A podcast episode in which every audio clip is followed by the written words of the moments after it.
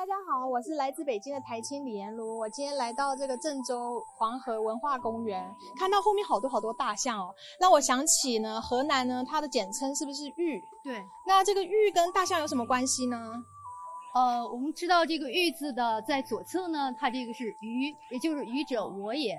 然后右侧呢是一个大象，也就是说一个人手牵着大象的意思。手牵着大象，对。